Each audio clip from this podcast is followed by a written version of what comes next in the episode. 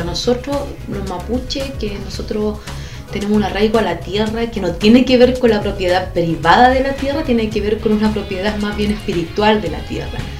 Eh, nosotros como feministas decimos a lo largo de, yo digo Abya Yala, pero en Latinoamérica, yo digo Abya Yala en mi, mi posición, decimos como feministas que violencia hacia la mujer es quitarte los lugares donde tú buscas medicina para tu cuerpo.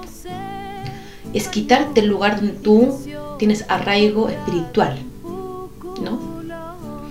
Lo que pasa en Chile, Chile financia, el sur de Chile y el norte de Chile financia los bolsillos de los grandes, de los, grandes empresarios chilenos, sin dejarle nada a los demás, ¿no? Ellos se llenan sus bolsillos y a costa del buen vivir. Cantaba en lenguas muy extrañas en ese tiempo, pero después caché que era Mapudungún. Y yo le contaba que había un niño que me molestaba. Y él más que decirme, eh, acúsalo, rétalo, o no sé, otro dice, no, defiéndete, me dijo, enséñale. Enséñale que tu apellido significa río dorado, millaleo.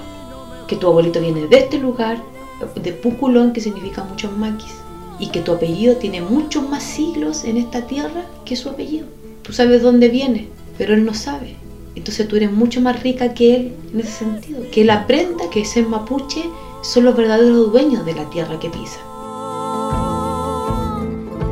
Están los picunches, eh, o ya no están porque fueron eh, masacrados, están los huilliches, que son la gente del sur, ¿no? Están los puelches, gente de... al sur del sur. Claro, los pehuenches, que son la gente del pehuen, los lasquenches, que son la gente del mar, y así nosotros vamos a determinar nuestro lugar, eh, nos, nos, determinamos mediante el territorio. Los guardiaches son los que nacemos en la ciudad. Entonces es una identidad territorial nueva. Entonces imagínate lo importante de autodefinirnos territorial, pero políticamente desde la ciudad.